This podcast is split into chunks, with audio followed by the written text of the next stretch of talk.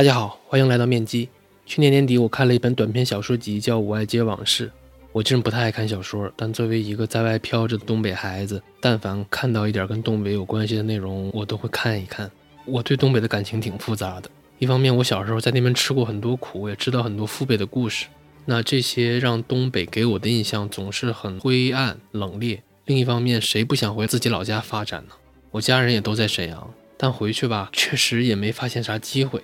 后来我运气好，在北京成家立业，好像回去这个事儿就变得越来越遥远了。这本小书集给我冲击挺大的，可以前我可能看完随手就放书柜里了，但现在咱有播客了嘛，我就想着能不能约作者来面基聊一下。那这里感谢一只羊以及新经典的佳佳老师帮忙牵线，真的促成了这期节目。我长这么大还是第一次和作家聊天。《我爱街往事》的作者笔名叫三胖子，大家一般叫他三姐。三姐是个生意人，在五爱街干了十年。二零二零年在家出不去，一切都停滞了，生意也做不了。第一次开始尝试写小说，于是就有了这本书。我们聊了聊那段东北往事，也许你会意识到。黄河路也好，五爱街也罢，其实时代和生活的内核从来都没变过。另外，这期我也在形式上做了些新尝试，下功夫了，整挺累，希望大家能喜欢。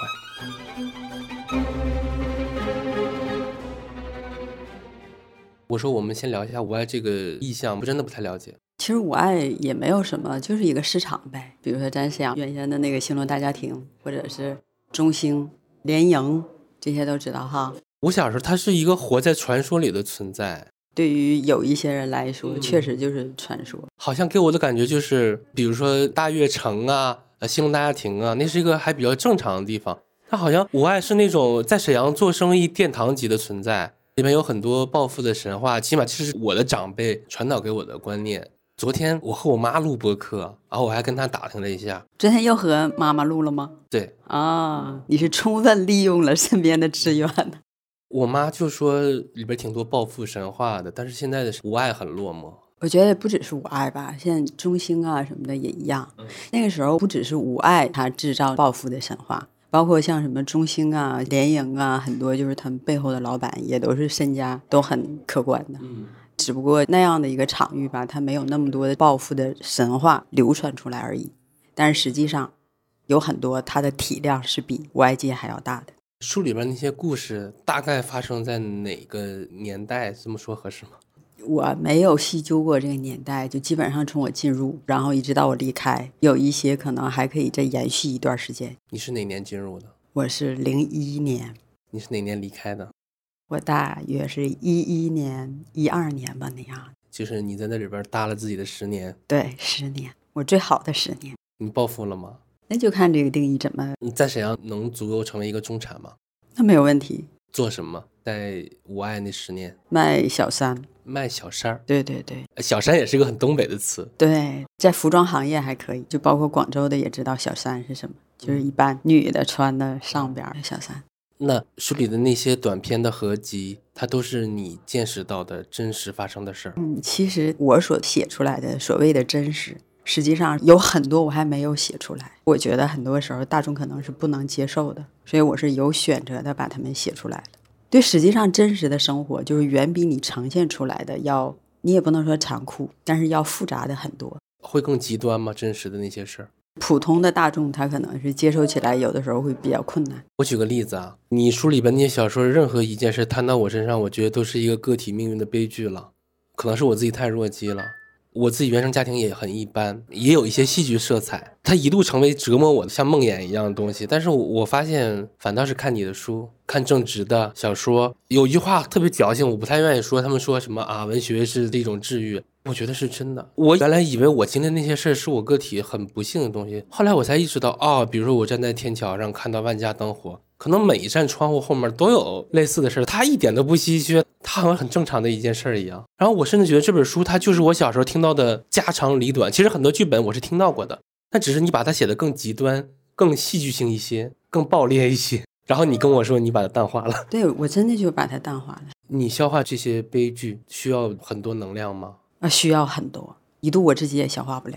像你所说的，就是如果这件事儿落在自己身上，再小的事儿可能也是大事儿。所以你每天都看这些东西，其实会给人带来特别大的那个冲击。那你离开无爱之后，遇到类似的事儿还多吗？就是不一样的，但是也很多。你离开五爱之后，理论上应该是比以前更有钱了。我挺好奇这件事儿的。有钱之后，你遇到的周遭的世界和在五爱那个状态，会不会有钱之后，世界会对你变得面目没有那么可憎一些？我觉得不会吧，大家都会这么以为，其实根本没有。就是你在一个阶段，你会有一个阶段所谓的难处或者是坎儿，但是你遇见的东西，它呈现的方式是不一样的。就比如说你在五爱市场，它可能很多东西都比较直接表现出来的。但是你在另外一个，可能很多东西你不知道背后是谁，你也不知道背后谁在搞这个小动作或者怎么样怎么样，这些东西可能会比较多一点。我看那本书的第一个故事，我就不想看了，因为太难受了。它又让我想起了很多回忆。某种程度上，我也算一个个体户，它只是不同空间、不同地点的个体户。我还相对要点脸，或者是内心有很多纠结。但是我我发现，如果我把我自己的这些状态和纠结平移到无爱，我会觉得我自己纠结那些东西太弱了。有一句话叫“人生如戏”嘛，它本身确实就是一场戏。但是呢，你演的时候，你又必须得飙演技。哎，这也是我想问的一点。所以说，人生在我看来，它没有什么太大的实际的意义。但是你不认真对待它也不行，你必须得以一种你演戏很认真，但是对这个人生这个本身别太认真。因为书里面有些人得病了啊，我自己也在想，我说如果比如说现在做的事不能干了，或者真的得了一场大病，我会想最亏的是什么？我感觉过往的那些人生都挺亏的，因为好像自己没有好好太在乎过自己。对啊，包括像我也是一样的，我们很多时候都会把自己放在最后边儿。嗯，所以这种人属于奉献型的人格嘛，愿意去为别人去做一些事儿，忽略自己。其实这个过程是渴望来自对方比较主动的那个友好，但如果对方太主动，你可能还会有点觉得，哎，还挺害怕的，因为你觉得好像自己本身自小到大可能得到相关的这些东西还是比较少，所以就没有习得，没有掌握这个里边的技巧。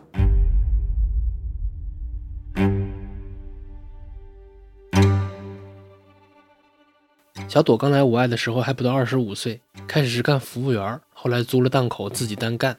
新婚不到一年，她男人去广州打货，她意识到老公出轨了。本来还抱有一线希望，希望对方只是常驻广州，一时寂寞无法排遣而已。但丈夫带着小三，风尘仆仆，活生生的来到了小朵的面前，两个人两只手紧紧扣在一起。小朵明白这段婚姻大势已去，这男人是丢定了。后来她和老公去民政局办离婚手续。照相的时候，她没有笑，但特意瞟了眼丈夫啊，不，前夫。前夫倒是笑的。离婚后的小朵继续过日子，一个人。有天，她路过一家婚纱店，忽然想起来自己结过婚，但没穿过婚纱。当初前夫说不办婚礼了，那时候老公说啥她都依着，不办就不办了。在婚纱店前驻足，她突然好奇自己穿婚纱会是啥样。于是，小朵走进了婚纱店，说要拍婚纱照。拍照时，小朵哭了，哭爹喊娘的嚎。拍照小哥认识小朵。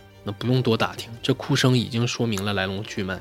这之后，拍照的小哥主动求爱，问小朵敢不敢处对象。他没问行不行，而是问的敢不敢。小朵不敢，两个人也感受到了很多阻力。最后，这些阻力都起了反作用，俩人同居了。拍照小哥求过婚，小朵没同意，小哥也就不催了。两个人后来过得像老夫老妻。这个小哥是个好老爷们，不吵架，不应酬，不出去喝大酒打牌，也不吹牛逼，会做家务，按时交工资。后来俩人生了个闺女，小日子就这么过着，就像没有云的天，一晴到底。小朵呢，因为前夫的那段经历，她是经历过起落的人，这种日子好到她自己都不太敢相信。然后小朵就得了癌症，得放疗、化疗，她也闹心，数着日子等阎王来叫自己。你说自己也不是没遭过罪，怎么就逃不过了呢？真是拿命运一点办法都没有。然后丈夫就这么一直无微不至地照顾着小朵。我读那本书的时候，还有一些很生气的点在于，我举两个例子：她被老公抛弃了，她老公出轨，然后她走进了一个照相馆，和那个照相小哥好上了，相濡以沫。但是为什么后来就得病了？这是真事儿，对吗？就是我写的那一年，正好是女生去世的那一年。为什么会这样呢？经历了这么多，当然，我觉得她的亲身经历在其他的故事里面来说，还算没有那么戏剧性的。遇到了一个对的人，在一起又很幸福。然后这一切都被拿走了。对啊，年轻的时候我们听一句话叫“人生不如意十之八九”，会觉得说它就是一句话。等到你人到中年，或者说再往后走的时候，你会觉得这句话太对了。就你刚才说别太认真，我一下就想到了这个故事。对，有的时候就是无论是什么样的缘分，或者说无论是什么样的情节，就发生在你身边，其实人选择的那个余地挺小的，就是你只能去接受，但是你可以选择怎样去接受它。现实里面，小董接受的好吗？小朵这个只能问他了，我觉得肯定会有遗憾吧。我觉得凡夫俗子，你面对这个问题，生老病死，这属于人生大事。但是他不接受又能如何呢？我们面临的很多的人生的课题都是一样，就是你不接受又能如何？另外一个让我很生气的点就是，为什么那帮混蛋老爷们儿不看人事？我觉得他们结局都他妈挺好，只要别有良心，活的都不错啊。有的老婆死了，自己又找了一个；有的怎么怎么着的，只要良心不被谴责，我感觉他们结局都挺好。这个他有很多很多原因，就比如说有社会的原因，还有原生家庭的原因。一般的情况下，小男孩从小被教养的就是比较关注自己，他实际上是比较关注自己的，关注自己的感受，关注自己的利益得失。他从小就被教育是这样的。但是女孩子，她从小就被教育说，你可能要奉献。你可能要会什么什么，你可能要会伺候谁谁谁。我一个男的，我看到这本书的时候，我都很生气。我好奇有没有女性读者跟你反馈过这个点，就是为什么这本书里边的女性都这么惨？不只是这本书里边吧，我觉得在社会上一捞一大把可能是比较夸张，但是绝对不在少数。就是这个团体，因为它有社会惯性在里边，一直在推动往前走的这个群体，它生存的现状就是这样的，它就是这样的。所以男性，你想让他有自责，他很难，因为他从小这方面就很薄弱。比如说他犯错误了，妈妈会说没事儿，大儿子，就东北比较常见，对，大儿子没事儿，有妈呢，对吧？哈，但是女孩就不然呐。所以这个是从小到大就很多东西、很多因素在这里边，它是一个很复杂的问题。所以并不一定是男性造成了女性的这个悲剧，实际上大家都有责任，包括这个社会整个是有责任，包括我们这个惯性，包括我也不能说居心叵测这个词儿可能会有点尖锐哈，但是一定会有来自这方面的这个考量。就比如说我也是被从小这样教育长大的。说你长大了嫁人就好，告诉我说你长大了找一个对你特别好的丈夫，你就会非常幸福。嫁汉嫁汉穿衣吃饭，我从小就被教育这样大。你让我在二十几岁或三十几岁的时候，你让我再改变这个观念，对我来讲，或者说对很多很多女孩子来讲，是一个特别痛苦的事儿。它等于把你自己从前完全的打碎了，你打成粉，然后你再重新再捏一个自己出来。这个过程不是说过程有多痛苦，有几个人有勇气去面对它就已经很难了。所以有很多人在面对，就是哪怕他个人的利益被怎样了，但他会教育自己，他会 PUA 自己说：“OK，我现在很幸福。”说：“哎，我没有遇到那些烂人，我没有遇到那些糟心的事儿或者怎样。”但是我觉得土壤就是那样。无爱会让这种打碎再重建的过程容易一些吗？因为我觉得无爱是一个更爆裂的环境。不会的，人最痛苦的是改变自己，不是改变他人。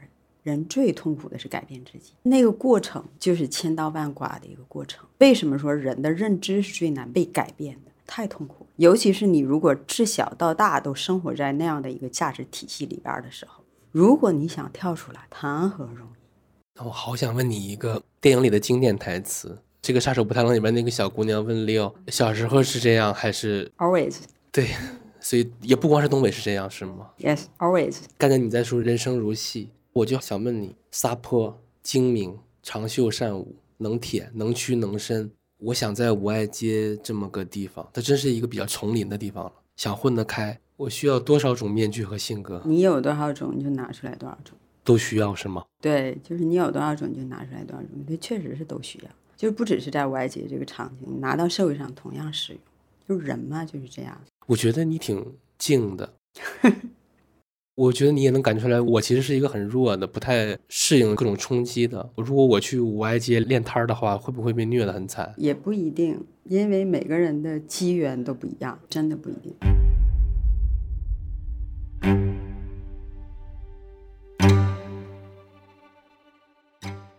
那时的五爱街有个市场管理员叫二鬼，二鬼他妈狗操的德行，手里有屁大点权力。可以巧立名目扣档口的货，档口老板去找二鬼拿货就得给好处，比如塞钱，东北管这个叫上供。如果老板是女的，二鬼可能会借故摸摸手，临走的时候再拍一下屁股，捏一把。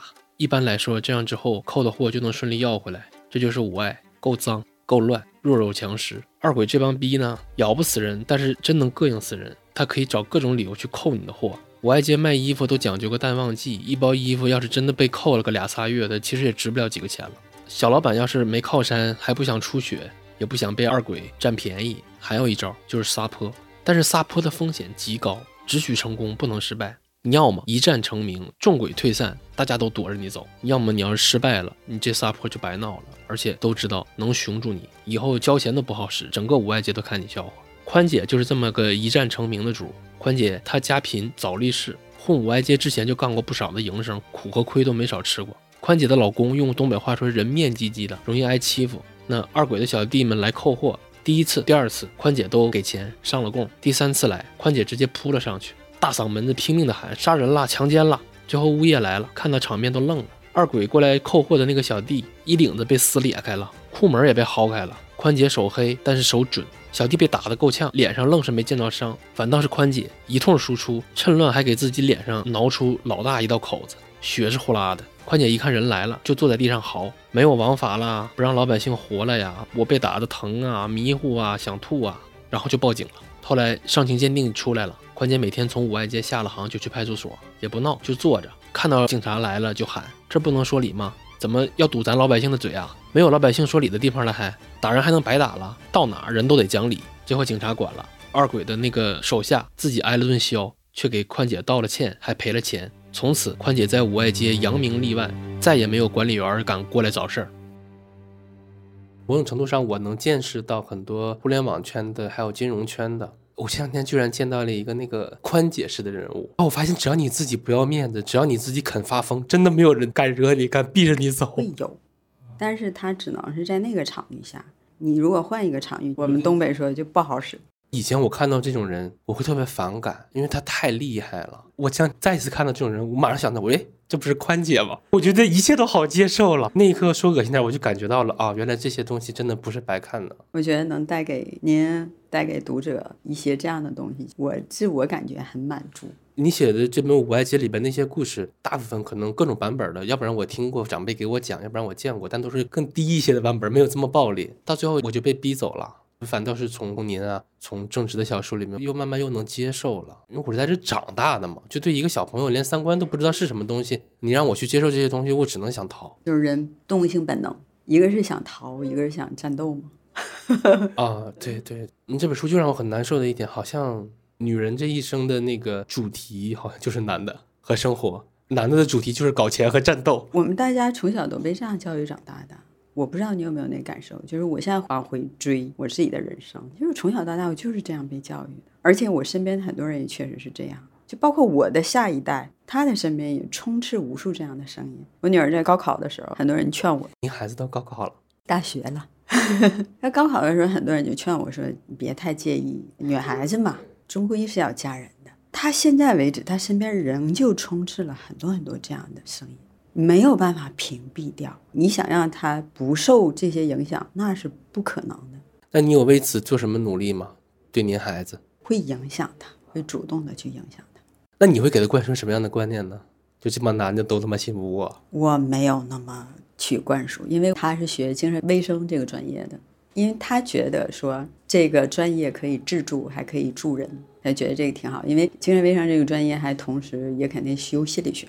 也有相关的一个课程，然后我们就会一起去看一些心理学的书，一起就这个书去讨论，一起就什么社会的热点或者某个事件去讨论。我说我的观点，然后他说他的观点，我会给他准备硬件的这些东西都已经准备完了。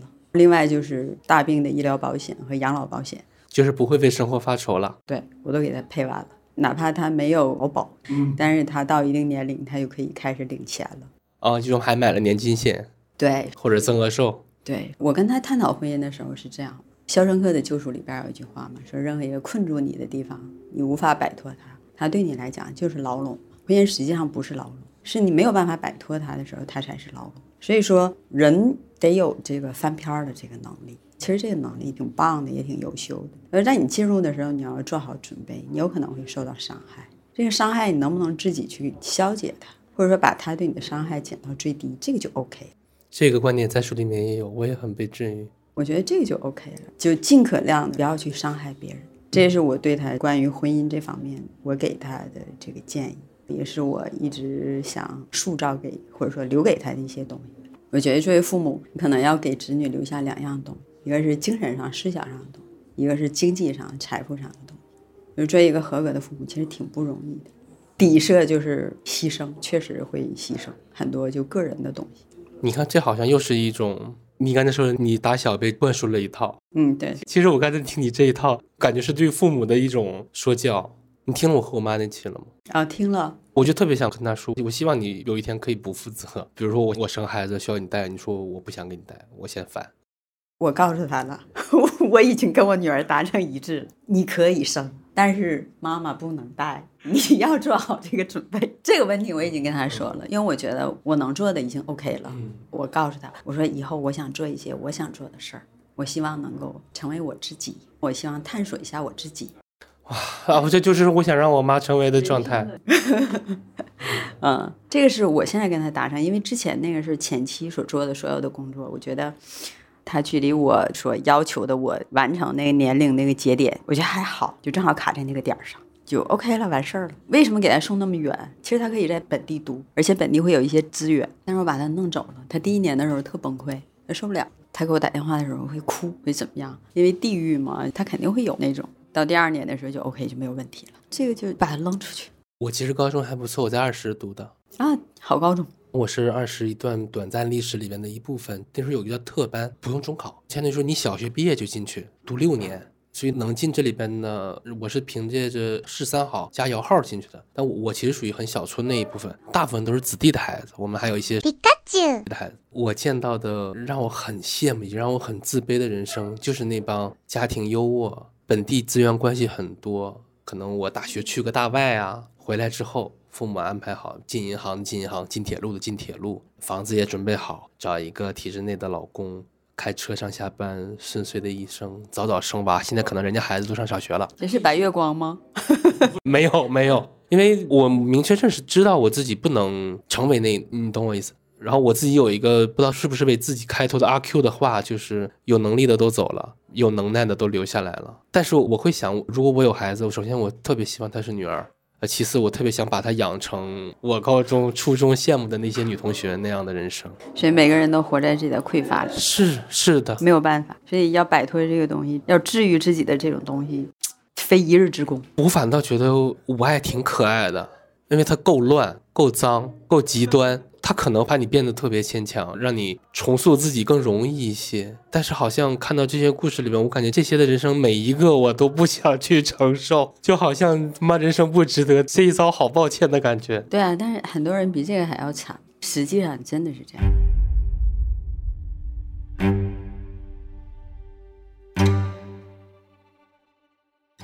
在离五爱街不远的地方有一座大佛寺。寺门口有个小广场，就老有人在这个小广场上摆摊给人算命，都是一帮江湖骗子而已。其中有个四十来岁的女的叫夏言，据大家说算得很准，而且给人算卦，她的卦资都是明码标价的，也不会看人下菜碟，童叟无欺，也不贵，人人都算得起。慢慢的，夏言就做起来了。五爱街很多老板都是他的顾客。这天呢，五爱街档口老板郭小慧就过来算卦，算婚姻。夏言看了郭小慧的卦象，沉默不语。最后对郭小慧说：“这卦我不收你钱，你的事我看不了，你走吧。”郭小慧不明所以，有点失望的起身就要走。夏言又叫住了他，说：“既然有缘，我赠你一句话：天无绝人之路。”后来郭小慧没遇上事儿，但是她丈夫遇上事儿了，不行了，字面意思不行，阳痿了。郭小慧想着都老夫老妻了，能治就治，治不好实在不行，不行就不行呗。结果他家老头下面不行，人也不行，把所有的气都撒在了郭小慧身上，冷暴力骂她。最后把他赶出了家。郭小慧回了娘家，她原生家庭也不好，她亲妈嫌弃她，自己的亲弟弟还有弟媳妇都嫌弃她。郭小慧没地方去，最后郭小慧万念俱灰，在五爱市场那个楼上跳下去了。半年后，她老公居然又行了，二婚了，婚后几个月还生了一个大胖小子，而且生意还他妈越做越大。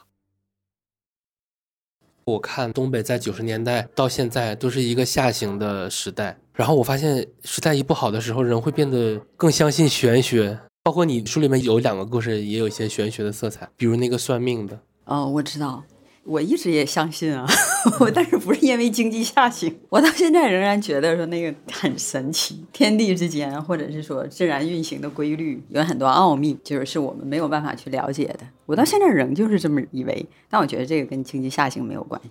我自己观察到两个，因为我最近准备做一期日本的播客，然后就在看日本的编年史，他就说日本五十年代到七十年代就是那个经济烈火烹油往上走的这个阶段，大家办婚礼喜欢办西式的。那个牧师肯定也都是司仪公司客串的嘛，但大家向往那种更那个的。但九十年代以后，神道教的那种传统婚礼，要去寺庙观里边办的那种需要各种神秘色彩的婚礼，慢慢成了主流。这是一点。我看到另外一点，因为我身边有一些币圈的朋友，我见过的一些发财的朋友啊，三类人，我只见过这三类：第一类个体户或者做买卖的；第二类是进了互联网大厂的；第三类就是玩币的。币圈，因为他们是突然间发财，他们买的那些币种。可能翻了十几倍，甚至上百倍。比特币属于比较稳的，还有一些小币，他们就不太会消化自己的这些财富。那怎么安放这些躁动的多巴胺呢？他就信了那些神叨叨的东西。比如说，我有一个朋友，他就是做币发家的嘛，他租任何一个办公室都要请风水先生来看。嗯，很正常。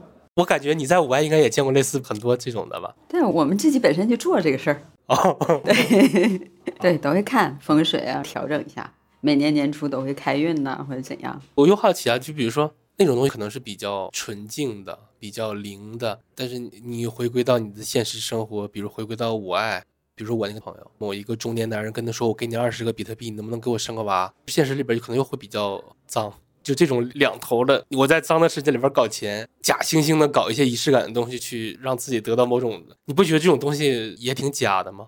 不矛盾，因为人本身就矛盾，你不觉得吗？是。换你刚才你说最难的是改变自己，因为我可能还会做一些理财啊、投资啊。我发现在这件事上，人特别擅长骗自己。一旦你去投资的话，你会发现好容易，甚至你好想骗自己。比如说过去两年都是熊市嘛，你会跟自己说二零二四年会好的，你会觉得我能行。可能我这个年纪，我说我能行，还算有点朝气。但我现在特别怕一个，比如说我父辈的人说。我不服老，我还要战天斗地，我能行？那好，那你那点退休金，你那点家底都等着交出去吧。就是不服老是很多中老年人悲剧命运的开始。我经常跟我妈说这些，我说妈一定要，咱踏踏实实去健身房多练点肌肉就行了，不不要再不服老。我倒认为这是两个概念，首先就是。人服老也好，或者不服老也好，首先得了解自己很重要，然后了解市场很重要，肯定会有试错的这个过程，然后他这个风险能自己去承担，这个就都很重要。其他的，我觉得他如果真的非常想自己折腾没，就让他折腾没。我现在就这么想，因为有的时候我跟我女儿沟通也是这样，有时候她跟我说一些想法，我明明知道很不切实际，那我就去吧，Go 做去吧。我们来说说财富。你什么时候下定决心要离开我爱？下定决心，那个想法就由来已久。因为人生有两大悲剧，一个是你想得而不可得，一个是你想得但是你得到了。有时候想得你得到了，可能你就会想离开。那个时候就觉得说，我想要的东西可能在这里边已经得到了。财富吗？对啊。那就又进入到下一个问题：为什么你会觉得自己赚够了？没有为什么？是赚到了一个自己难以想象的数吗？也不是难以想象，很多人都会这样，包括我身边很多人都是这样。比如说他赚了多少钱，他觉得哎，这个钱我可能一辈子我没见过，然后可能这个钱比如够我花一辈子了，我就想停了。但我那个时候是不同的，我那时候不是想停，我是想尝试其他的东西。我身边也有一些人就是这样，他可能会停一年，会停两年，但是第三年肯定会出来，待不住。我们管这个叫盈亏同源，就你没有这个念头，可能早些年你那些钱你也赚不到。嗯，对对对，所以说有时候就财富这个东西，货币其实它是一个工具，但是人为的去神化，有很多时候就我们可能就是陷入一种现在所谓的消费主义嘛，可能人挺难管理自己的欲望，有时候也不知道自己的欲望的终点究竟在哪里。所以说，你决定离开我爱，并不是觉得够了，你是想去换一个新的战场。对，我觉得人有的时候就挑战一下自己，可能你会能感觉到你自己还活着，就是那种感觉。你从一开始，比如说籍籍无名，一直到后来能够做出一点小成绩来，然后这个过程非常难，也会带给你很多痛苦，但是同时它也会带给你你还活着的这个证据。我个人是这么想。我有时候会经常跟我妈说：“我说，哎呀，好无聊啊。”你会有这种想法吗？无聊的时候会很少，因为一直是有事儿在做嘛，所以无聊的时候没有。但有的时候会觉得不被理解，这个时候会有。你在五爱街肯定看了很多的人生，看了很多样本，有没有那种能长久平稳落地、守住财富的老板吗？还是都是随着时代沉浮了？都是沉浮。大家所想象当中的那个东西是臆想当中的，比如说我达到了一个什么样的程度，然后这辈子就怎么不是这样？因为我们看《红楼梦》，贾王史薛四大家族都有沉浮，何况你就平常人。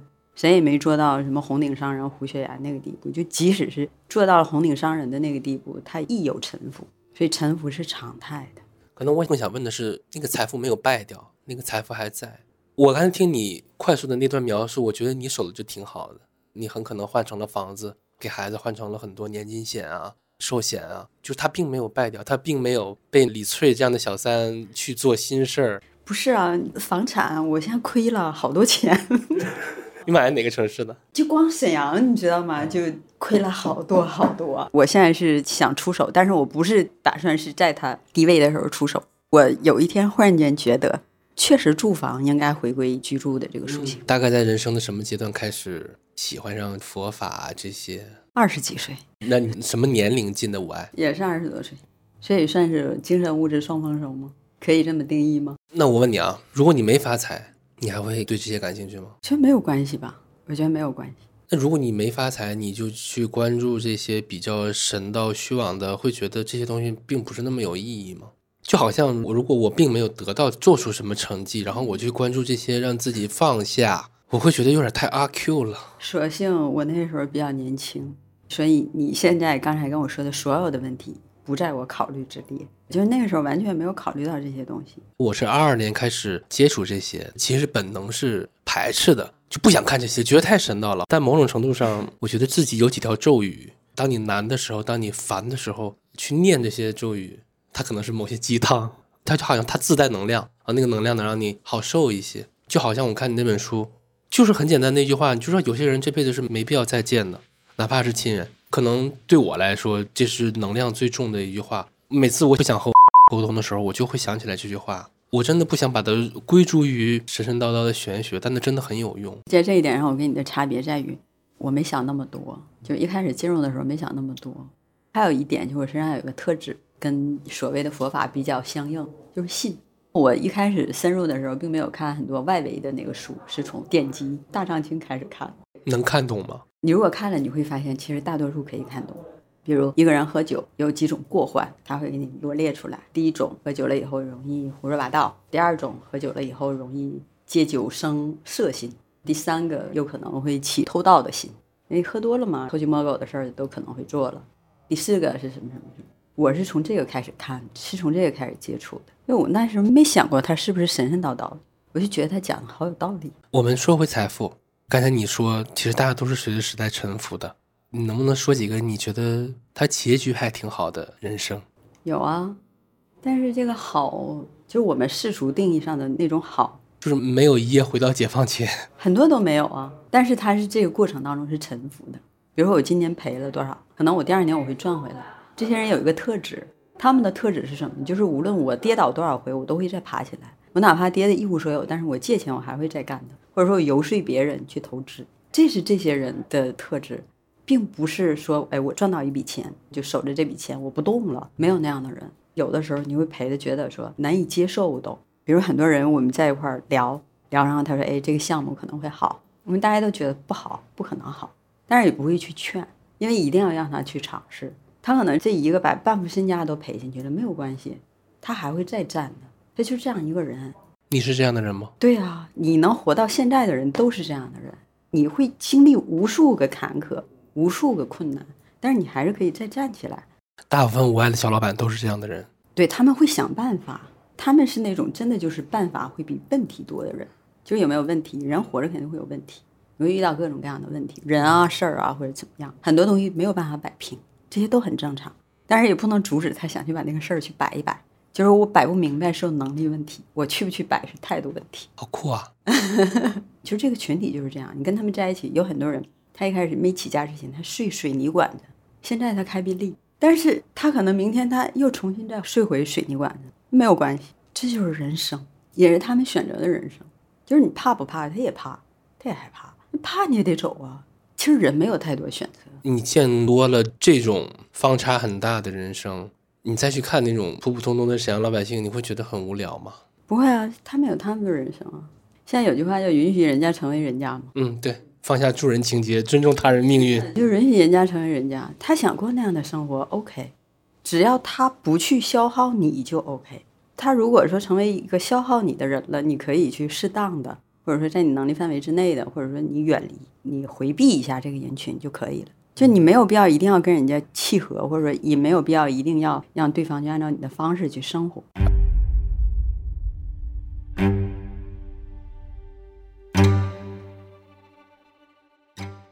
郑彩凤也是个在五爱街开档口的老板娘。她是个精明的生意人，懂得看行情，知道什么时候该收手。但是很可惜，在生活里边，她没能明白这个道理。郑彩凤的男人叫姚大强，是那种粗线条、只顾生意不顾家的老爷们儿。他儿子叫姚平，小时候身子弱，总发烧，有一天快烧傻了。郑彩凤着急呀，就带着儿子姚平去医院看病。他爹搁广州上货呢，啥也不管。到了医院，郑彩凤快急死了，一个专家号就要两百多。那时候的两百多呀，心疼也得挂，都挂了专家号，急得要死。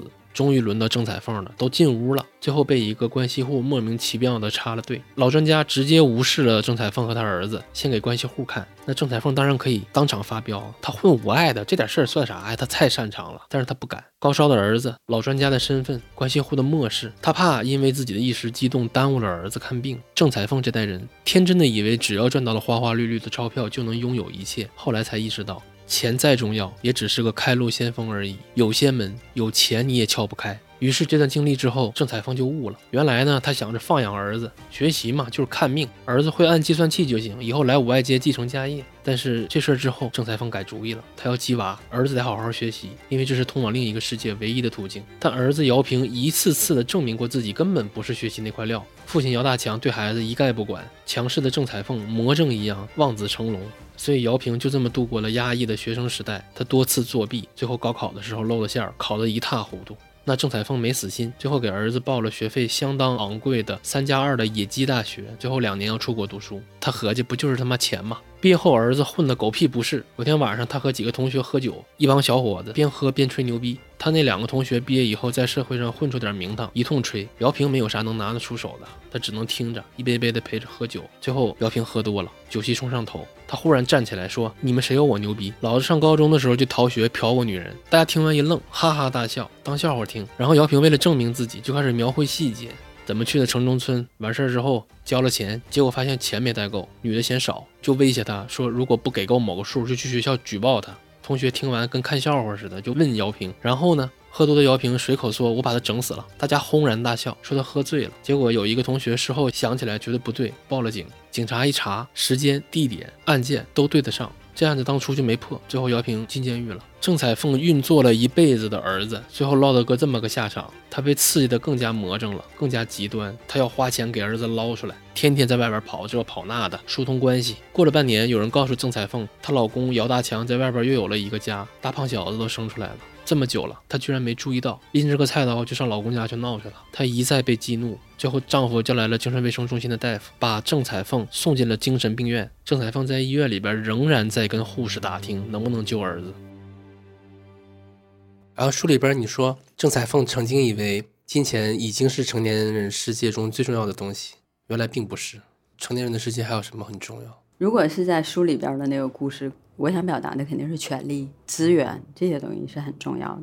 但是如果没有，你也可以按照没有的那种活法去活。他别为你所累，这个是最主要的。他如果成为一个人的执念了，这个就是问题了。我没有，我好痛苦，这个就是问题了。就我没有，但是我有没有的活法。OK，我安于我这个现状，因为这个世界上你没有的东西太多了。但我觉得还有一种痛苦是，我没有，我不痛苦，是因为我没见过。我见过了，得而复失，那肯定会痛苦，因为我都见过好的了。对，也痛苦。那我觉得还挺难克服的。就这就回到为什么很多人在赚了钱以后会寻求宗教的帮助的这个事儿。因为他发现它不是你人生唯一的追求，也不是最重要的东西。那什么才是最重要的？或者说有些东西我不想放，但是我一定要放，我怎么去消解这个过程？我怎么去处理？这是带给他们的问题。然后他进而会去寻求其他的渠道去解决这个问题，宗教就顺理成章了。我还挺想跟你讨论一个事儿呢，像我们这种还算年轻的人，里面有个特别流行的叙事。对，真的。很年轻，你看，我觉得我很年轻。对啊，您孩子是零零后吧？对对对。然后像我们这种年轻人里边有个特别流行的叙事，是在大城市打拼，还是回到老家？我觉得很痛苦的一点就在于，比如说我在北京混过了，那回沈阳，其实回来会立马从 hard 模式进入 easy 模式，大房子也有，还能整辆汽车开开，生活也比较优渥。但我就说，你千万要甘心，二线什么都好，但是你得认，你但凡有点不甘心。你在二线都很难开心，因为你见过一线的那个状态，大家的效率是不一样的，大家的奔头是不一样的。我挺想听听你怎么看这个事儿的。我说我们这个代际，甚至更年轻的一些代际，这城市选择的问题，他当然知道大城市的难，但他也见到了大城市的好。呃，我听过一句话啊，他说一个人啊，这一辈子其实考验的是什么能力？其实就是适应能力。就是好的 OK，不好的也 OK，顺应。我觉得这个很重要。有的时候天时地利人和，你就得顺。比如说像乌克兰的人民战争起来，你不接受吗？你也要接受。所以很多时候事未在眼前，就可以暂时先放一放；事到眼前，可以尝试一下，未尝不可。从我这个观点去出发，我就是这样的一个心态。你很难说一个人适应这儿或适应那，或者是怎么样。很多时候都是自己的观念在作怪。那那个事在不在眼前？他不在眼前的时候，那我就需要等喽。这个问题我是这么想的，就是你做你的。事情它会自然而然的，就像春种秋收一样，你不能干等着，坐着等着是不行，你要边做边等，然后那个事情发展到一定程度，就会人家像河水，叫水利万物而不争嘛哈，就是它随弯就圆他，遇见石头躲一下绕过去了，遇见什么沟啊坎儿啊，然后流了上也可以下也可以，什么都可以。其实人也是一样，你流动你的，到哪儿说哪儿呗。我们东北叫过奶河脱奶鞋。我发现很多道理用东北话一解释，都变得更容易接受一些。哦，我们就是这个问题继续展开一下，是你选择城市的问题，某种程度上也有点像你那些五爱的同行。五爱肯定是没落的这些年，我们管它叫一个下行的贝塔。那我是主动换呢，还是在里边接着熬呢？这也是一个人生选择的问题了，对吧？然后我发现这两种，你选哪条路都需要巨大的能量去做这个决定。我挺想听你聊聊这个的。你可以带着案例聊。我说一下我自己哈，人之所以会纠结，是因为怕失败。他并不是说哪条路是正确，哪条路是错误的。其实哪条路都可能走通，哪条路也都可能走死。所以说，人怕的这个过程，实际上就是内心纠结的，就是怕我选这个可能会败，或者是我想选择一条最稳妥的路去走。但是实际上，有些路是走出来的，也是试出来。像我刚才跟你说的，就我身边很多朋友都是这样。因为你知道这条路不行，我们大家看也都说不行，但是他一定要走，你让他走，然后到年底的时候，他赔到一个什么样的程度？他赔就赔呗。这个人他赔了以后，他还会从头再来，他会想出另外一条路子来。所以离开五爱和留在五爱，真的谈不上谁更好，是吗？谈不上，因为它只是你人生的一个历程，它是你整个人生经历的一部分，只不过在这个时间节点，你是在五爱。在另外一个时间节点呢，那么这个过程当中，你是在另外一个场域，或者说在另外的一个领域里边。书里边你说，在五爱混迹多年的常五月，他懂得看行情，知道何时出手最好，也懂得看涨落，明白何时收手最好。你能说说五爱里面的行情吗？那个时候，就比如说市场的大的规则，你最起码要知道吧。比如说淡季是夏天，那你就要差不多少点儿打多少货，你心里得有数。你别过季了，你还没 卖完。你这不就麻烦了吗？你要说哪一个板卖红门了，实际上有很大的时候也看概率，也是一个不断尝试的这个过程。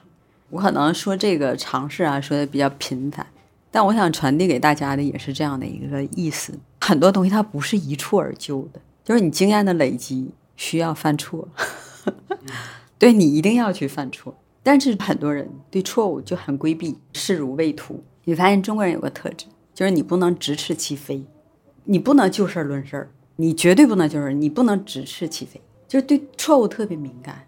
其实，在这一点上，很多人都被限制。每个人都会犯错误，都会做错误的决定。人生是有风险的，但我们从小可能是你不能犯错，对吧？我们的父母、我们的老师的犯错收拾你，或者是怎么样。所以我觉得这种教育有的时候是不是多尝试？人生就是个过程，没有非黑即白，别把它活的就特别条条框框，那样就是自己也难受，身边人也难受。如果一个人是非对错的观念特别严重的话，你会发现他自己首先就很痛苦，周边人跟他也特痛苦。只要一说我错了，我就完全我接受不了。其实他不是接受不了那个错误本身，他接受不了我犯错，我被否定了。其实哪有那么严重啊？就是这个事儿调整过来 OK 了吗？这很简单的一个事儿。何时应该收手？其实收手理论上也不是很难的事儿，对吗？对，比如说像我哈，也做了很多错误的决定，就你肯定会交学费的，有很多时候是很昂贵的学费。你当时觉得说，哎，我简直我承受不了这个学费。你交过？肯定交过呀，大家都交过，最起码我身边人全部都交。可能表面上看，哎呀，怎样哈？不是的，每个人都是走了千山万水，然后才到云淡风轻的。没有一个人，我生下来我就具有这种什么领导的特质，我就具有这种潜力，我就具有不经一事不长一智。是，我也觉得事儿会把心撑大，事儿会锻炼人。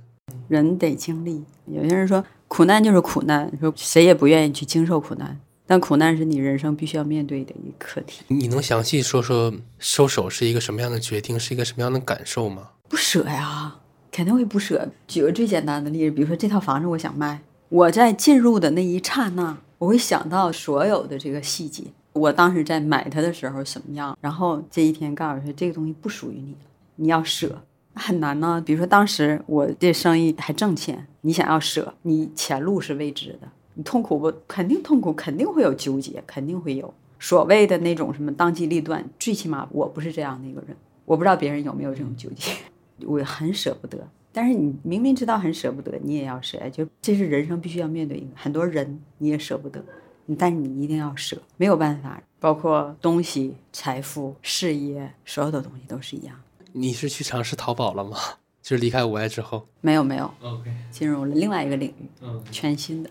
因为我看这段，我就在想，可能我小时候大下岗去日本是一条路，去南方是一条路，留在东北又是一条路。我发现好像这些选择都是类似的，但是我看到的很多长辈都没有勇气改，他们都留在了东北继续过下去，然后结局都不是很好。我有时候也好奇，我说他们会不会畅想，如果真的去了南方？又会怎么样呢？一般不会畅想，因为他现在活得也不是很好嘛。甚至我也会问他们，大概率会觉得说，我去了南方也一样吧。东北有句俗话特别俗，叫“是狼到哪儿都吃肉，是狗到哪儿都吃屎”。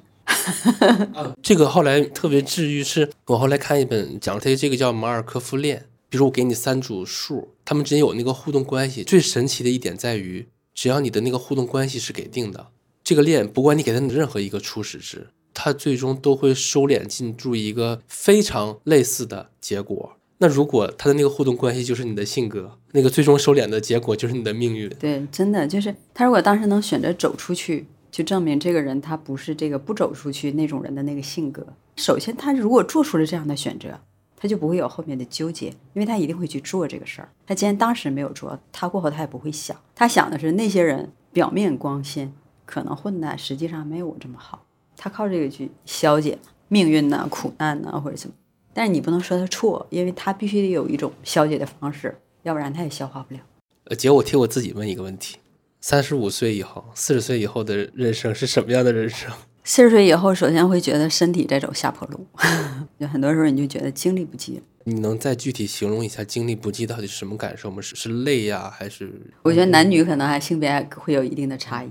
可能我跟其他的也会有一定的差异，比如说我四十岁以后，可能身体上各个方面就这么多年累积下来的压力呀，或者负能量啊，会找上你，你就会觉得说身体负荷不了了，就有些时候是心有余而力不足，就是我想去做，我也有能力去做，然后我也有想法，这个想法也可以落地，但是你身体不允许，就这个时候你必须得缩减，但是你缩减，你又觉得说这个年龄缩减我有有点早，对对，有点早。首先，四十岁以后，第一个身体上一定会有变化的，别的变化倒没有太多，思想会越趋成熟吧，这个是一个好处。还会经常性的觉得难吗？今年其实整体的氛围是很累、很乏，觉得很难。不会的，就做生意这些人不会有这种想法，他会觉得这是常态。你会有一个东西是捡钱的工作吗？不会有的。你觉得你们弯个腰就可以？不可能的，很多东西你都需要全力以赴，还不一定能有结果。就我们都有这个预期，就是你全力以赴还不一定有这个结果，所以不会觉得就是再难也有人挣也有人赔。一条街上同样是做买卖，都开门市，肯定有人挣有人赔，对吧？那你们对此怎么归因呢？是他卖的品类不一样吗？还是就很复杂啊？但是我们给他定义的第一个就是人不行，然后再说到其他的这个东西，可能也有位置啊，或者是怎么样啊。但是归根结底，一个宗旨，包括位置什么的，你人当时决定的时候干嘛来的？早上来是我妈送我来的。我在车里面我还问她，因为这也是书里面看到的一句话：对母亲来说，孩子考上大学最大的感慨就是熬出头了。我就把同样的问题问我妈，我说是这样吗？我妈觉得啊是吧？然后我就问他，我说那我以后的事儿怎么的就不是事儿了吗？我妈说那倒也没有。我他考上大学以后，我就觉得如果他需要我的时候，我肯定会在。我觉得我作为父母啊，成为他的后盾。我觉得人需要社会关系和良好的家庭关系的支撑。人是一个群居动物，他需要来自这个家庭和来自社会，无论是情感还是精神上，就所有这些方面的支撑，他需要，他不是不需要的。那如果家庭关系和社会关系并不能给他很好的互动呢？你在小说里边这样的人物也不少，怎么办呢？你小说里边的女性人物的悲剧，我感觉归因下来就是两个，一个是男的，一个是家庭。有一些故事情节真的把我吓到了，我他妈没想到老人会狠到那个份上，就是那个奶奶。那很正常，那个只是万一。现实生活当中，我遇到比那个还要恐怖的。对，那如果这些东西并不能给你很好的互动，怎么办呢？自己想办法呗，还能怎么办？那好，我想办法可以。他没有跟我很好的互动，这个苦我吃了。我自己也想出办法来了，那也许我下一个纠结是我不知道我想的这个办法是对的还是错的，甚至我这个办法已经超出了我个人能承受的理解的范畴了。我觉得我自己有点狠了，那我还应不应该执行这个办法呢？我是这么想的这个问题。当你有那个想法，就觉得说这个对我自己挺狠的，我事实是不见得。就是如果不着相的去做这个事儿，可能会更好一点，也会更洒脱一点，更轻松一点。一旦要是着了相的话，比如说你有那个预期，你觉得说这个东西已经超过我的底线了。肯定会造成你自己个人的痛苦、矛盾，内心肯定会冲突。但如果你没有这个预期，我这就是做，做完之后我没有太大精神负担，没有太大的思想负担，也不在意那个结果，就是对方是否满意，我对我自己是否满意，都不在乎了。对，都不在乎了。这个叫不着相。对，比如说像我女儿，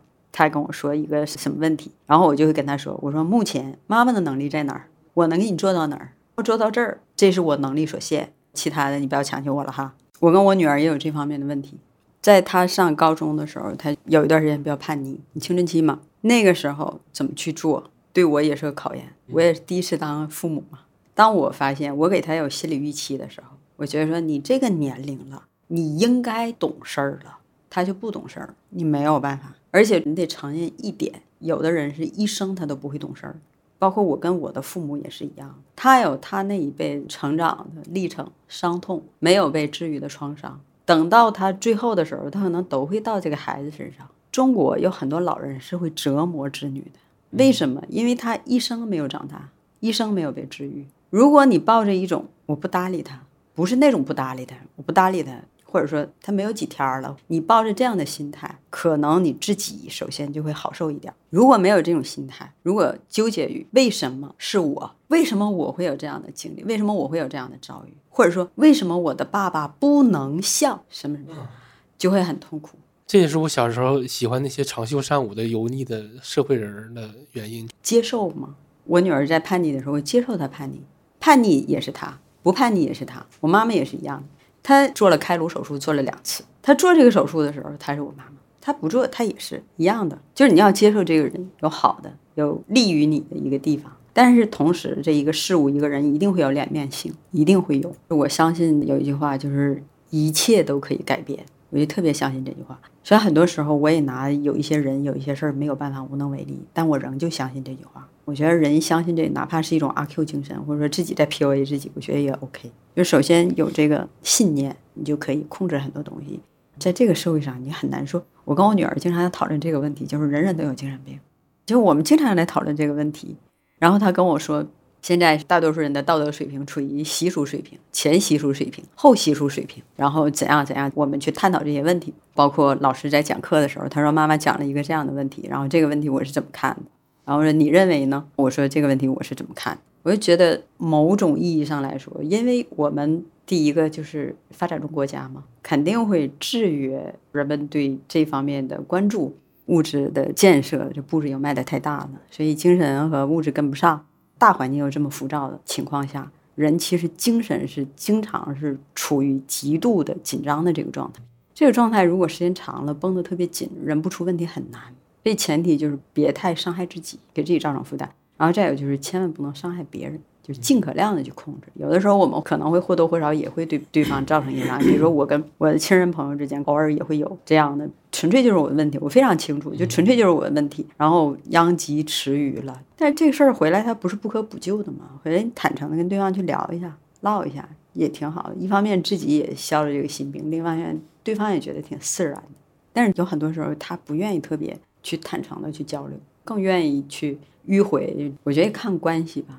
有的时候反而实话是最省事儿，坦率的去很多东西是最省事儿，最不费力气。说回小说，我看这段还有一点很治愈我的一点，就是里边有个小故事，就是档口的人对那个傍大哥的小三李翠的态度很讽刺，就是气人有笑人无嘛，盼着李翠惨，那李翠真惨了吧？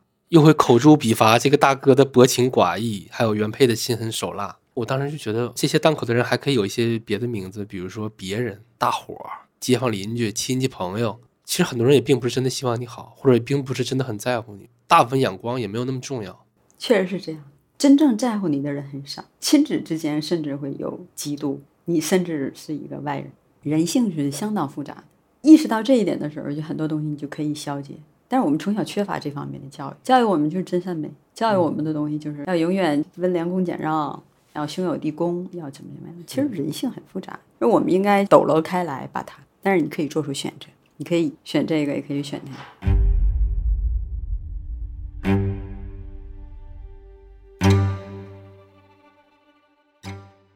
陈丹和建平就是当时五爱街里的档口服务员档口服务员就是给老板看店卖货的。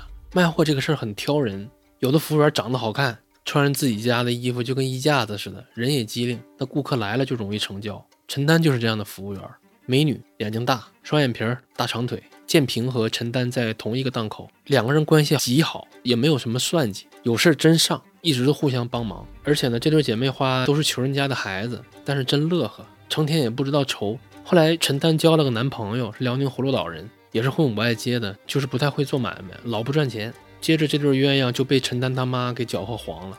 陈丹妈妈嫌那小子太穷了，她劝陈丹说：“房子都没有，你跟他要饭也得有个戳棍的地方吧。”男友也挺爷们儿的，没缠着陈丹，分手了，希望他能找个条件好的过好日子。结果陈丹后来得了癌症，脑袋里边长了个瘤，得做手术。陈丹妈妈也不照顾女儿，还埋怨他给家里边添累赘。陈丹住院做手术都是建平一个人伺候的，接屎接尿无微不至。术后过了一段时间，陈丹的病又复发了，脑子里边又长了个瘤，跟鸽子蛋那么大，压迫神经，眼睛看不见了，什么都看不见的陈丹自己在家待着，他妈呢旅游去了，最后陈丹死了。没有葬礼，骨灰也没留，这是陈丹妈妈的主意。因为陈丹是未婚未嫁的姑娘，不能立坟，立了就叫孤女坟，邪性，有可能影响家运。所以用老话讲，陈丹就算是孤魂野鬼了。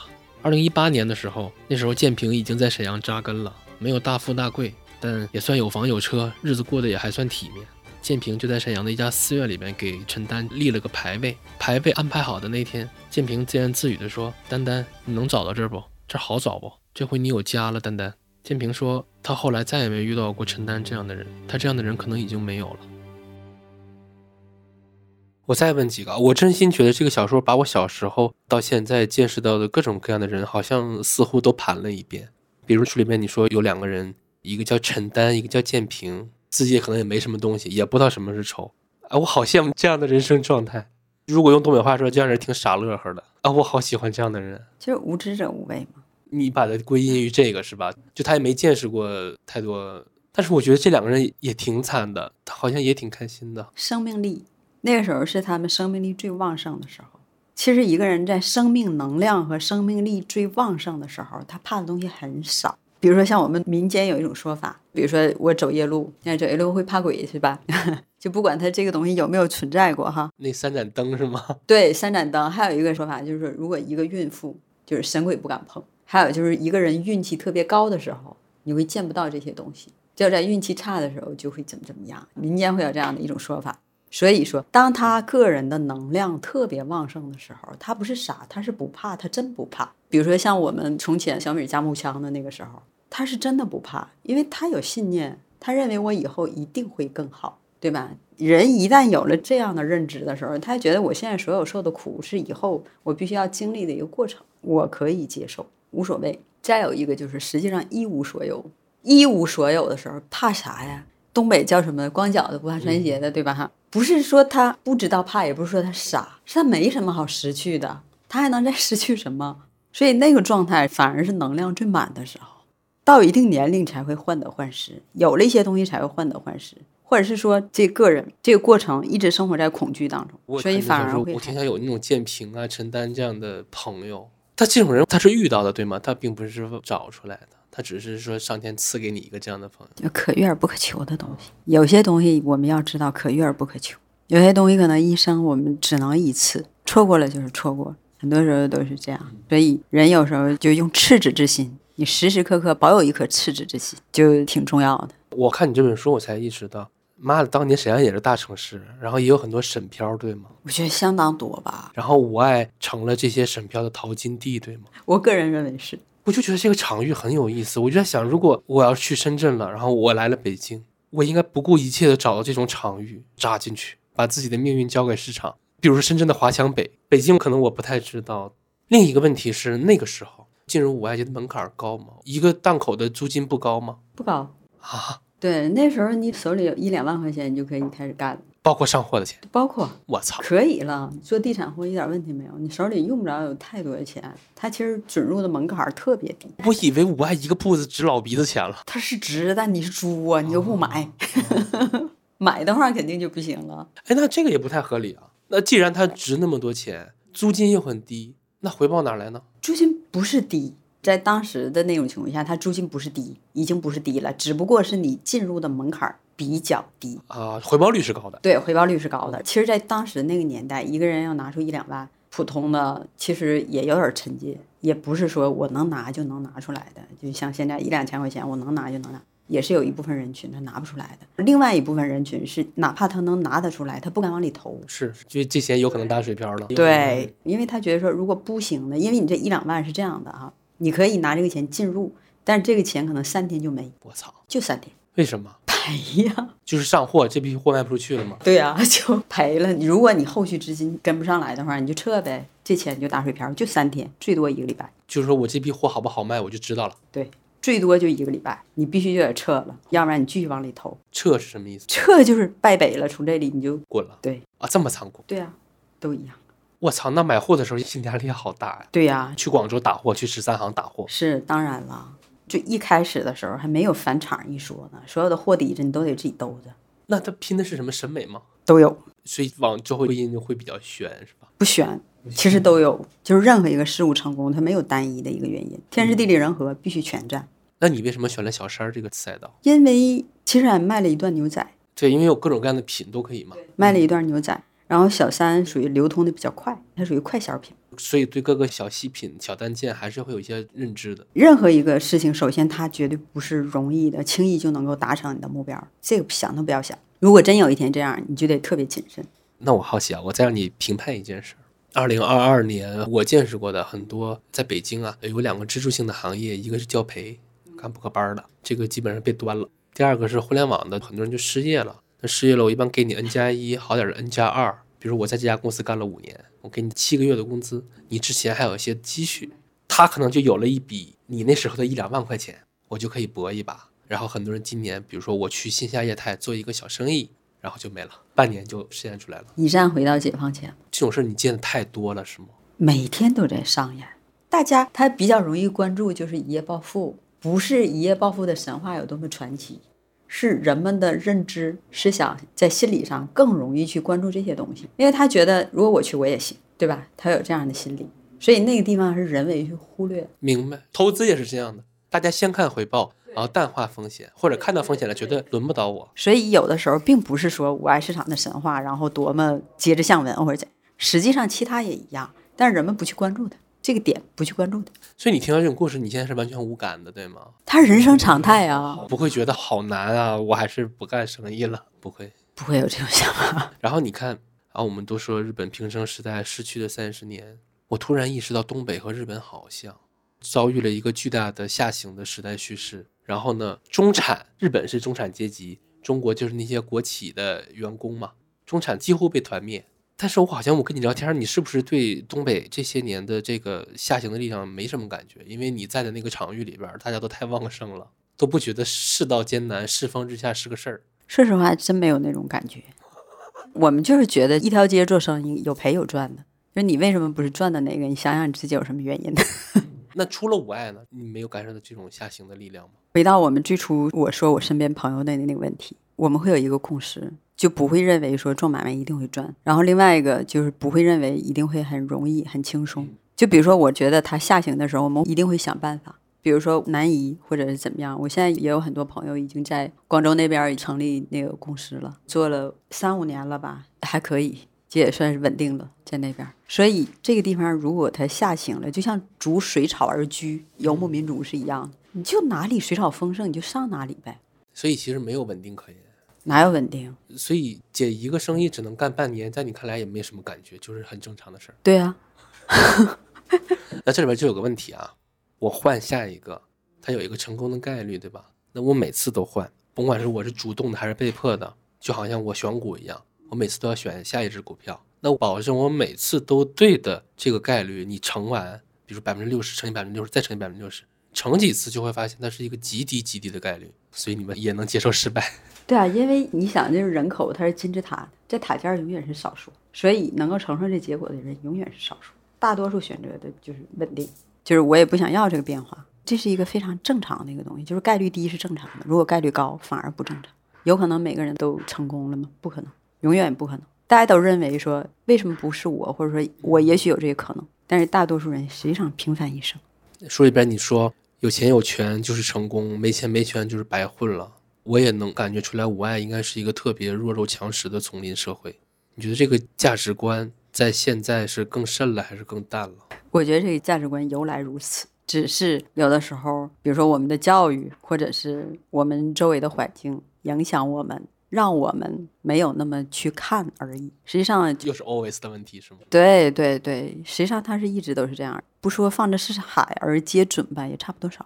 我个人认为，但是你知道有这个规则，你不为其所有，这个就是你的本事了。自我能消解掉这个东西，你不跟着这个惯性在走，这个就是修行，甚至不是本事就是修行。你在我爱干了十年，后来又继续做生意，有什么识人的小窍门或者手段或者经验吗？我觉得是这样，我始终对人这个东西吧，挺悲观的，不不不，挺敬畏的。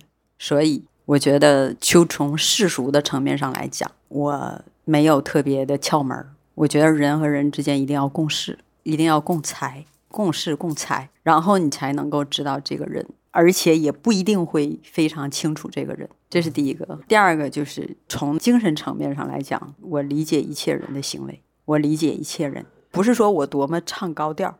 而是你不理解又能如何呢？所以就允许和接受。还想问，其实变故是一个契机，离开也许是好事儿，但离开原来的生活也让人恐惧。就好像小老板习惯了五爱，然后东北人习惯了沈阳。改变和不改变，你觉得哪个更可怕一点？都可怕，都可怕。不改变其实挺可怕，但是改变其实也挺可怕，就是你面对的东西不同。那你做这两个选择，离开或者不离开，改变或者不改变，是基于各个条件，像一个数学题一样给条件，然后我去解，还是基于价值观的判断，就是老子一定要变，或者老子一定要一直干？对你来说，这两个你更像哪种路？我觉得我个人是这样的，我如果觉得说什么也不能给我了，我就想离开。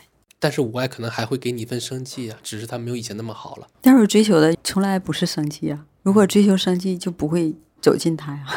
像你之前说的，说有些人当时下岗的时候可能会去南方，因为他做这个决定的时候就已经决定他人生以后的走向路，可能就要不停的去尝试变化，然后觉得这个东西就像看武侠小说一样。然后有的师傅说：“你走吧，我不能再教你什么了，我已经倾囊相授了，就没有必要在这儿了。”你可能想要再看一看，还有没有其他的可能？自己也好，世界也好，想要往外去张望一下，就去看呗，就是这么简单。姐，你能不能再细化一点说一遍？当年啊，如果我想去五爱，我兜里有一两万块钱，然后我在五爱也没有铺子，我想扎一笔，这个全流程应该是什么样的？首先，你要先看版，你可以到中兴、新楼大爱庭，然后联营去看看哪个好看，你就买回来。买回来以后一个月之内可以退的，也不要钱。然后这个板拿到小加工厂，你问他这个能不能做，他说 OK 能做，好，你就给我下料吧。告诉我我想做多少件儿，你就给我下料。下完之后你就上西柳上料，上完料这料回到厂里做。做完之后，比如说一开始你要试啊，肯定量也没有那么大呀，不是特别大的话就做出来了。做出来之前，你去五爱市场看六行，六完了之后你就看。贴着这个床是出队呀、出租啊之类的，跟床主联系。一般的情况下都是三天或者是一个礼拜一点，点完了之后，这边床是订好了，那边货第二天给你送上来了，送上行了，就开张就卖，就完事儿了。这些都是一两万能盖的。对啊，不是去广州上货是吗？广州上货得多少钱呢？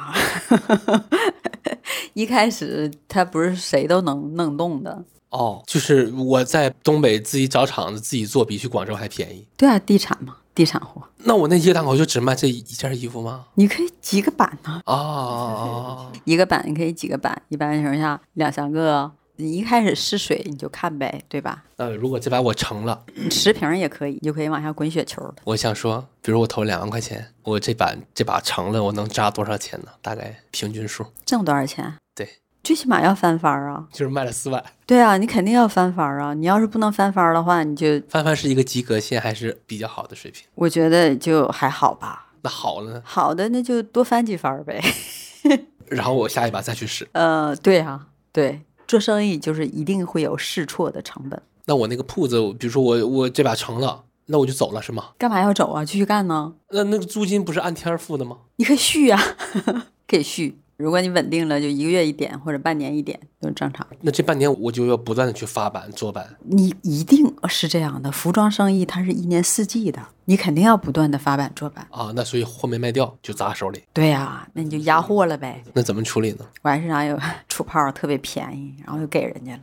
但是一般的情况下，前期你肯定都挣出来了，所以问题还不大。你就是去一下库存。那就是这段经历。二零二零年至今，你看那些直播啊，带货卖服装的什么的，你肯定看过。啊，看过。你什么感受？就觉得你曾经做过的事儿，然后有一帮人在重复你做过的事儿。你有没有感觉到，我操，我当年的效率被碾压掉了？没有那种感觉，没有，完全没有。就觉得说，这世界只是换了一个玩法而已，但本质是一样。那你会有跟不上时代的感觉吗？怎么会呢？它只是形式一直在变而已啊。就比如说，像从前是电台，现在是新媒体。资本就换了一个玩法，然后再重新洗个牌。来来来，大伙儿重新坐下，看看谁老大谁老二，对吧？就是这样啊，把人们在玩的团团转，就这么简单，没有什么，只是换了个形式而已。只要你曾经真的在这个局里过，你就能看明白，其实它所有的这个东西本质都是一样。我们社会这本书什么时候决定写的？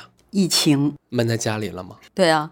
沈阳当时一动不动，写了多久？断断续续写了几年吧，因为一开始是在公号上写嘛。你公众号叫什么？不是我的公众号，就是人间啊。对对对，那你和网易人间怎么联系上的？就是觉得说，哎，这个东西他们能写，我觉得我也可以，因为一直有那样一个梦嘛。至少有三个愿望，第一个愿望有点不太切实际，第一个愿望是想成仙得道，第二个愿望当老师，世俗层面的。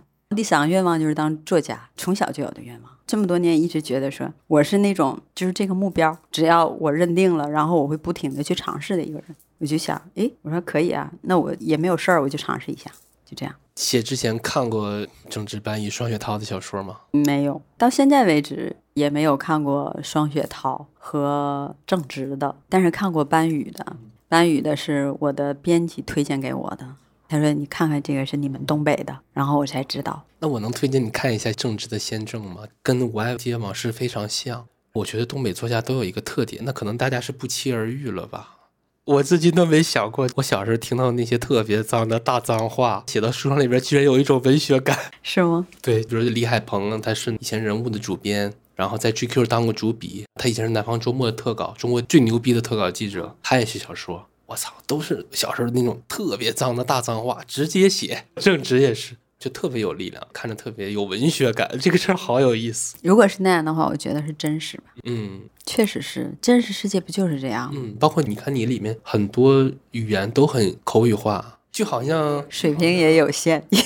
没有没有没有，真的真的似曾相识啊！就是看跟那三位，我觉得特别棒。Thank you，还会再写吗？我觉得挺有意思的，因为我本身就是一个喜欢不停的就换赛道的这样的一个人。但这个事肯定他的经济回报差太多。对，那倒是，但是觉得挺有意思，因为在这个过程当中你会收获很多。你收获，你重新梳理一下自己人生啊，身边的人，你曾经的那些想法都可以。诶，你站在一个旁观者的那个角度上去审视，那确实是一个治愈的过程，非常奇怪。可能你写也治愈了，大家看也治愈了。对，就它确实是一个治愈的一个过程。可能之前你没有细究这些人和这些事儿的时候，你就觉得他就是一个人，就是一个事儿，他只是你生命当中的一个八卦。但后来你发现其实不是。所以人有的时候你要留心的话，你会发现真是处处都是道场。也就是说，很多人很多东西都值得你去学习，可能都是上天在点化你，但是人就比较鲁钝哈，不见得能接受到这个信号。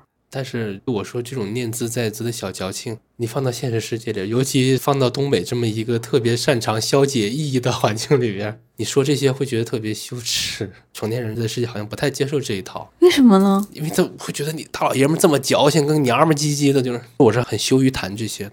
是吗？这个就是所谓的社会共识，在塑造一个人。对，但是你为什么要被他塑造？还有一个很好的写东北的书，叫《张医生与王医生》哦，那个我看了，啊，对那也是我的一个编辑。他那个序就是李海峰写的。东北这个环境老是逼你变得社会，老想让你社会一点儿。可能在东北孩子长大的社会人是对你自己一个男人是否长袖善舞、很好处理的各种关系，是你自我评判的一个标准。我想我们俩聊天，你也能感觉出来，我在这方面做的极差。挺好的。就我不社会，我很木讷，很内向，我也不知道说什么，也很不善于和他们打交道。我说，可能我的一些小心思、小细节、小念兹在兹，在这个环境里面就很羞于拿出来，很羞于表达出来。不是这样的，你会发现，其实那些人跟你所想象当中的有一定的差距。实际上，他们内心有一些人也相当脆弱，很敏感，而且有一些人表面上看这个人可能是很长袖善舞啊，很油腔滑调或者怎么样，其实其实他们本身也有很真，就是侠肝义胆的那个东西也有。而且这些人曾经也经历了很多，也有很多创伤，有很多难以消解的很多东西，有很多意难平。其实大家都是人。首先自己能放下的时候，你会发现你跟这个世界相处的还可以。你好好去演一场戏，你只要是拿出这个认真的态度来就可以。但是你别太走心。但是这个不走心吧，又不是说你不用心的去生活，和这个有没有关系？就是那种万花丛中过，片叶不沾身的那种感觉，就是你争取达到那个状态。OK，那我没什么问题了，谢谢三姐。也非常感谢能关注到这本书。